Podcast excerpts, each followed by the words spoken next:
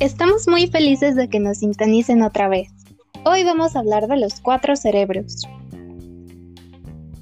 ¿Alguna vez te has preguntado por qué la gente dice que pensamos con el lado derecho o el lado izquierdo del cerebro? ¿Y por qué lo asocian con las capacidades o actitudes de una persona? Quédate a descubrirlo. Hola, estamos muy felices de que nos sintonicen una vez más en este su podcast favorito. Somos Jessica y Mariana y hoy les tenemos un tema muy interesante. Sí, el tema que tenemos a tratar hoy es en efecto muy interesante, pues vamos a hablar de los cerebros que componen nuestro cuerpo, su importancia y cómo influyen estos en nosotros. ¿Hay más de uno? Sí, últimamente me ha llamado mucho la atención y he estado leyendo diferentes teorías sobre el funcionamiento y tipos de cerebro. Eh, te sorprendería, la verdad, la información que encontré. Por ejemplo, ¿sabías que el cerebro se divide en dos hemisferios y cada uno controla cosas diferentes? Algo había escuchado sobre eso. Según sé, el lado derecho era el creativo y el izquierdo se centraba más en el razonamiento lógico. Así es.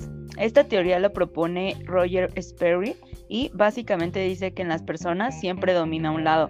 La mayoría de los diestros son dominados por el lado derecho y los zurdos por el lado izquierdo. Creo que tiene sentido lo que dices. No sé si sabías, pero algunos de los más grandes artistas han sido zurdos.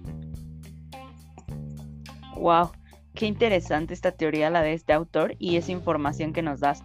Pero sabes, investigando me pude dar cuenta que no es la única sino también está una teoría muy relevante del psicólogo Paul MacLean del Laboratory for Brain eh, Evolution and Behavior at the National Institute for Mental Health, eh, el cual nos comenta su teoría acerca del cerebro triúnico, donde se analiza que el cerebro tiene una estructura formada por tres capas, diferente anatómicamente y funcionalmente. Sí, de hecho MacLean propone que nuestro cráneo no solo tiene un cerebro, sino tres. Uno de ellos es el cerebro reptiliano. Así es, el cerebro reptiliano, como lo mencionas, es el más antiguo y se centra más que nada en la supervivencia. Imaginémonos a una lagartija.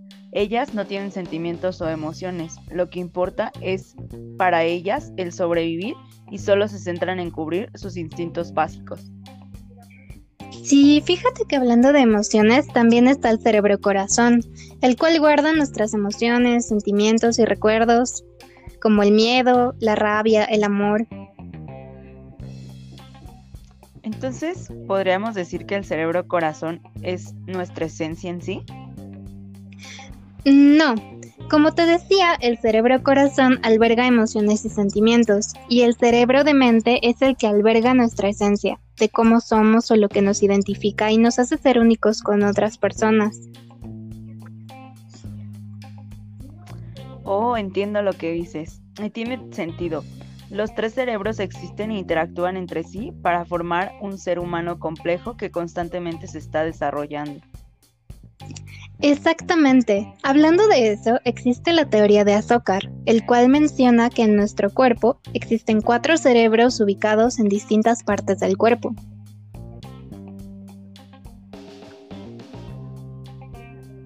Así es. Ahora que lo mencionas, leí al respecto el cerebro encefálico, el corazón y el estómago, ¿verdad? Sí, es correcto. Pero además está el cerebro microbiótico, en donde se habla que millón... Ay, perdóname. En donde se habla que millones de microbios y microorganismos viven en nosotros, contribuyen a que exista un buen funcionamiento en nuestro cuerpo. Oh, cierto, cierto. Es curioso cómo varios sistemas separados pueden trabajar juntos en armonía para hacer que una persona funcione.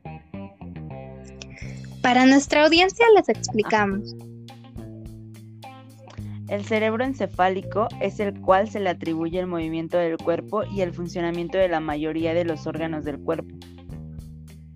El cerebro del estómago es el que gestiona todo lo que tiene que ver con deglución y el digerir y procesar alimentos hasta excretarlos. Y el cerebro corazón, el cual es el cerebro más pequeño, pero a la vez el más inteligente e importante, ya que es el que hace posible el funcionamiento de los otros cerebros al bombear sangre. Vaya, sí que fue interesante todo lo que hablamos y aprendimos hoy. Sí, definitivamente, es importante conocer cómo es que funcionan estos cerebros y que son independientes, pero a la vez se relacionan para poder tener un buen funcionamiento en el cuerpo humano. Así es, fue realmente enriquecedor discutir todas estas teorías. Esperemos seguir platicándoles de temas interesantes como estos la próxima vez que nos sintonicen. Y recuerden, el conocimiento es un jardín que debe cultivarse continuamente. Sin nada más que decir, adiós chicos, hasta la próxima.